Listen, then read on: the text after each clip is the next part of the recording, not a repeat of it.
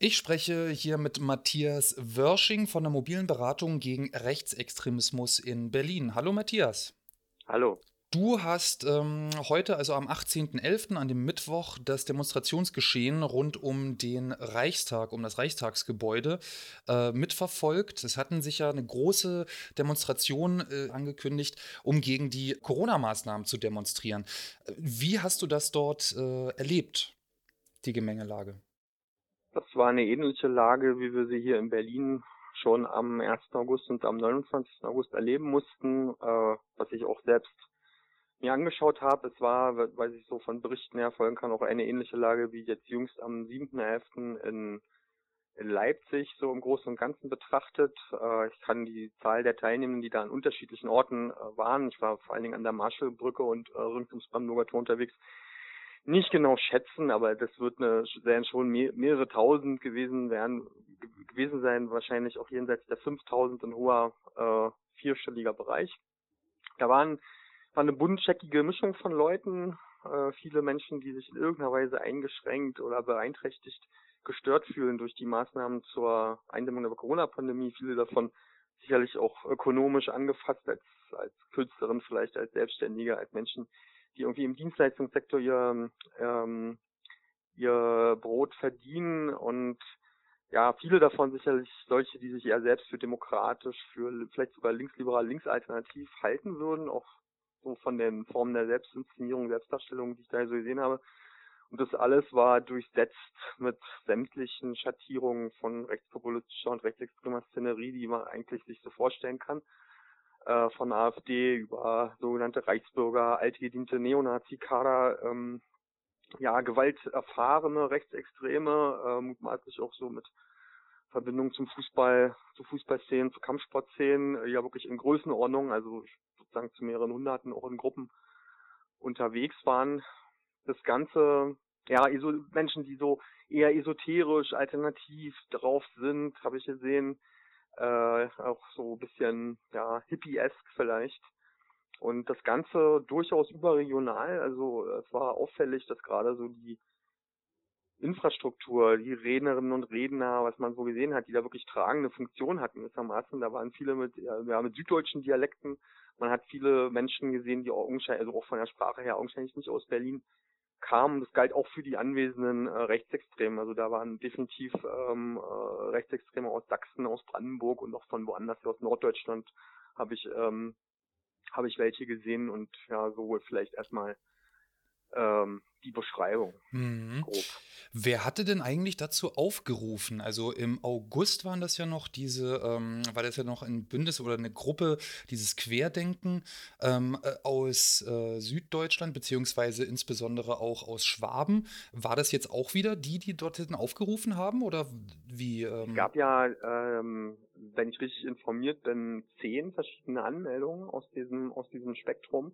Äh, das ging querbeet, also das waren äh, ähm, im Prinzip, also mehrere von diesen Initiativen, du hast jetzt gerade Querdenken schon genannt, die uns da in den vergangenen Monaten gegenübergetreten sind. Äh, so ganz ähm, genau kann ich sie nicht aufzählen. Es war aber im Prinzip ja eine repräsentative Vertretung dieses Spektrums der sogenannten Corona-Proteste, die ja, ja die, die uns ja nun schon seit einiger Zeit beschäftigen und als weit offen für rechtsextreme Beteiligung und auch so für Verschwörungsideologie eigentlich auch schon bekannt sind. Mhm. Ähm, das, das heißt also, dieses, ähm, die Anmelderinnen oder die Anmeldenden, die sind ja auch, das sind jetzt nicht unbedingt welche, die äh, im, im Zuge dieser ganzen Entwicklung hier nach rechts abgedriftet sind, sondern auch schon aus dem Spektrum, wie du jetzt sagst, die äh, eigentlich aus der rechten Ecke, sag ich mal, oder die von ähm, Rechtsradikalen oder Rechtsextremen sozusagen schon durchsetzt oder geformt werden. Die AnmelderInnen sind solche, die wir in ihrer übergroßen Mehrheit ähm, äh, mit wenigen, von wenigen Ausnahmen abgesehen noch nicht aus rechtsextremen oder rechtspopulistischen Zusammenhängen kennen. Äh, das sind äh, zum Teil, also wie wir, wie wir hier, haben hier in Berlin ja so eine Kerngruppe, die sich Kommunikationsstelle demokratischer Widerstand nennt. Das sind da Leute, die eigentlich ähm, ja zumindest teilweise auch eine Biografie in politisch erliegenden Zusammenhängen haben. Äh, was sie inhaltlich vertreten, äh, das äh, bietet halt ähm, mehr als genug äh, Schnittmenge äh, mit Rechtsextremen und Rechtspopulistinnen. Und das ist auch, was sozusagen dieses ähm, Bündnis stabilisiert und zusammenhält. Also die, die Vorstellung, äh, dass man sich gegen eine geheime Macht im Hintergrund wendet, so eine diffuse Vorstellung, wir hier das Volk gegen die da oben, die anschlussfähig ist für alle möglichen völkischen, auch, auch antijüdischen ähm, ähm, Projektionen und Aufladungen. Und also was mir heute am, also was mich am meisten angesprungen äh, hat heute eigentlich in diesen Protesten war die permanente, penetrante ja, Anmaßung vieler Menschen, äh, sich selbst als antifaschistische Widerstandskämpferin zu äh, inszenieren, die gewissermaßen ein, ein äh, äh, ja, Widerstand äh, gegen einen neu aufziehenden Faschismus, eine neue Diktatur führen. Es war sehr viel von Frieden und Freiheit die Rede. Es gab äh, massenhaft Friedenstauben. Also es wurden eher solche aus dem, es gab Nazis Rausrufe in Richtung der Polizei und der der äh, demokratischen Parteien der Gegenproteste natürlich auch, also der antifaschistischen Gegenproteste.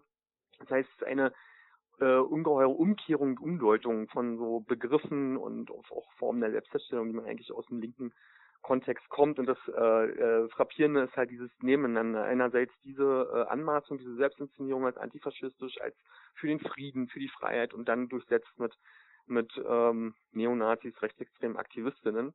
Wobei ich auch sagen muss, dass die einschlägige rechtsextreme Symbolik heute weniger stark vertreten war als äh, bei den äh, Demonstrationen, die wir im August erlebt haben. Es gab die, sie waren unübersehbar da, äh, aber sie war zu etwas zurückgenommen.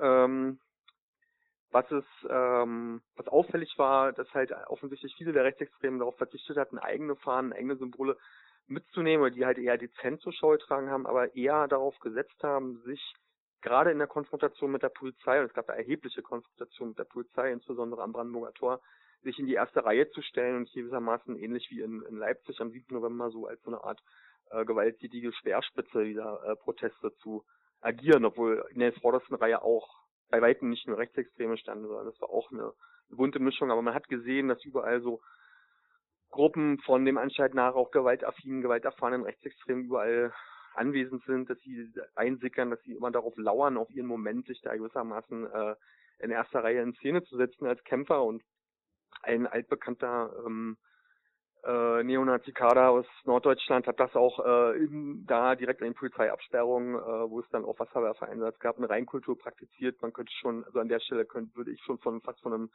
SA-Reenactment äh, sprechen, ja, also auch mit Erinnerungen an die ähm, ja, Neo, die narzisstischen Straßenkämpfer äh, der 20er und 30er Jahre. Okay, du hast jetzt schon gesagt, also du hast von äh, massiven Konfrontationen auch mit der Polizei gesprochen. Äh, Wasserwerfer wurden eingesetzt. Ähm, das war ja jetzt im Zusammenhang mit diesen, äh, ich sage jetzt mal Anti-Corona-Protesten, auch wenn das Wort irgendwie doof ist, ähm, oder beziehungsweise von den Protesten derjenigen, die sich gegen äh, die Corona-Maßnahmen wenden. Ähm, das ist doch auch irgendwie eine neue Qualität, oder? Ja, genau. Also die Mischung der Leute, das Vorgehen der Leute, das hatten wir alles schon gesehen. Das Neue heute war der ähm, Polizeieinsatz, der diesmal zum ersten Mal ein bisschen ähm, stringenter, konsistenter war. Äh, dass ähm, ja der Reichstag und die umliegenden Gebäude wurden tatsächlich ähm, abgeschirmt. Dabei muss man sagen, dass der Polizeieinsatz trotzdem eher zurückhaltend war. Es wurde nicht äh, wirklich versucht, ähm, die große Menge da vor dem Brandenburger Tor gewaltsam zu zerstreuen, wie man das in der Vergangenheit äh, bei größeren linken Demos auch schon gesehen hatte, beim G20-Gipfel in Hamburg eher, sondern es ging eher ein ganz langsames Zurückschieben. Der Wasserwerfer wurde ähm, eher als Dusche eingesetzt, nicht sozusagen direkt in die Leute reingehalten, was jetzt aber die Betroffenen, also dieses Sammelsurium von Protestierenden dort nicht abhielt, äh, sich gewissermaßen hier als als Opfer schärfster Polizeigewalt dann äh, inszenieren und ähm, ja, mächtig äh, auf die Tränendrüse zu drücken. Du sagtest auch ähm, so eine Art SA-Reenactment. Das ist mir vorhin irgendwie nochmal aufgefallen, als du das gesagt hast. Äh, hat da also ein an dieser, ich sag jetzt mal, vordersten Front sozusagen, äh, dieser Nazi-Kader, dieser Neonazi-Kader dort ähm, letztlich auch Bildpolitik betrieben oder wie sah das aus? Unbedingt hat er Bildpolitik betrieben. Er ist halt also äh, der ähm, bekannte Neonazi Thomas Wolf aus Norddeutschland. Der ist ja also ähm, ja in seinen Kreisen schon ikonisch. Der tritt, der, also wenn man ihn kennt, kennt man ihn. Er tritt dann immer mit so mit Ledermantel oder mit einem langen Mantel jedenfalls mit einer Schirmmütze auf. Er hatte äh, dem Vernehmen nach von Augenzeugen eine schwarz-weiß-rote Armbinde um und ähm, ja stand dann halt vorne. Ich habe das aber auch in anderen ähm, Situationen wahrgenommen. Also äh, sächsische äh, Rechtsextreme mit ja, Pullover Deutschland zuerst, die da ganz vorne stehen, die Stimmung auch ähm, anheizen, die aber auch dann wieder in ähm, vertrauten Gesprächen stehen, ja, mit äh, älteren Frauen, auf deren Rücken steht Friede, ich hätte jetzt fast gesagt Friede, Freude, Eierkuchen, aber äh, Freiheit und äh, Liebe und Wahrheit, ja.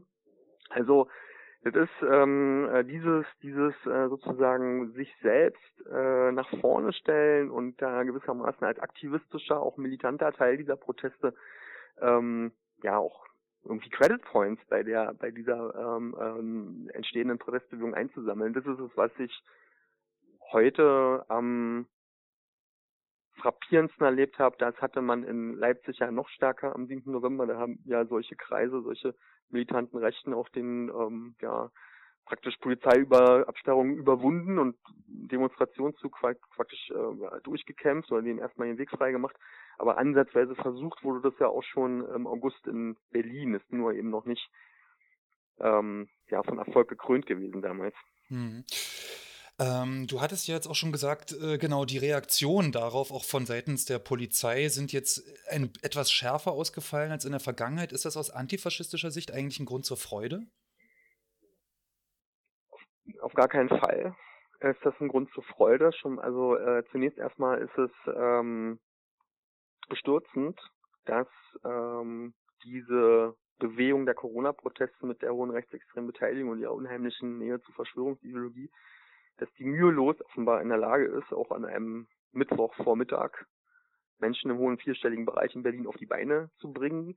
Ja, zusammengekarrt aus mehreren Teilen der Republik, dennoch äh, heißt auch was, dass es hier offensichtlich eine Masse in Bewegung ist, ja auch deutschlandweit, die auch bereit ist, viel äh, auf sich zu nehmen, Aufwand äh, auf sich zu nehmen, um große Strecken zurückzulegen, um dann zu ähm, zu demonstrieren, dass diese diese diese Protestbewegung sich effektiviert und professionalisiert hat, dass sie in der Lage ist, ähm, auch wirklich große Lautsprecherwagen, äh, Trucks äh, direkt, ja, und eine Struktur mit Ordnerinnen und Ordnern und allen möglichen anderen äh, rechtsanwältlichen Beistand und so weiter aus, auf die Beine zu stellen und immer wieder zur Verfügung zu stellen. Hier in dem Zusammenhang werden vielleicht auch diese, diese systematischen kollektiven Anreisen per Bus zu erwähnen. Ja, also es gibt ja Busunternehmerinnen, die die da quasi ein Geschäft draus gemacht haben, zu solchen Protesten die Menschen anzukarren.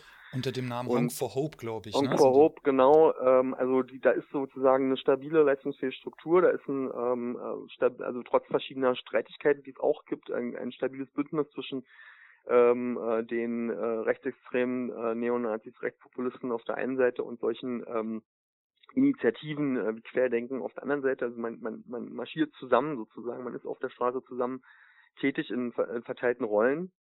Und das ist, ähm, das ist eine bestürzende Entwicklung und äh, dass die äh, Polizei hier mal ein bisschen äh, mehr als vorher vielleicht ihrem Auftrag äh, ähm, nachgekommen ist, ähm, ähm, ja, in Bezug auf solche, auf solche äh, Versammlungen, von denen wirklich ein hohes Eskalations- und Gewaltpotenzial ausgeht, das ist jetzt kein Grund zur Freude, sondern das ähm, ja längst überfällig eigentlich, aber selbstverständlich freut ähm, es keinen Demokraten, keine Demokratin, ja, wenn man irgendwelche gewalttätigen Polizeimaßnahmen äh, gegen Demonstrierende sieht. Man wünschte sich irgendwie ja auch zivilgesellschaftlichen Protest in nennenswertem Umfang, den hat es ähm, äh, kaum gegeben. Also ein paar Dutzend äh, Demokratinnen, Demokraten, Linke, Antifaschistinnen äh, demonstrierten mutig ähm, auf der anderen Seite vom Brandenburger Tor, also äh, nicht auf der Seite vom Reichstag und demonstrierten auch ausdauernd, aber das war natürlich ähm, natürlich gegen die Tausende auf der Gegenseite äh, doch sehr gering.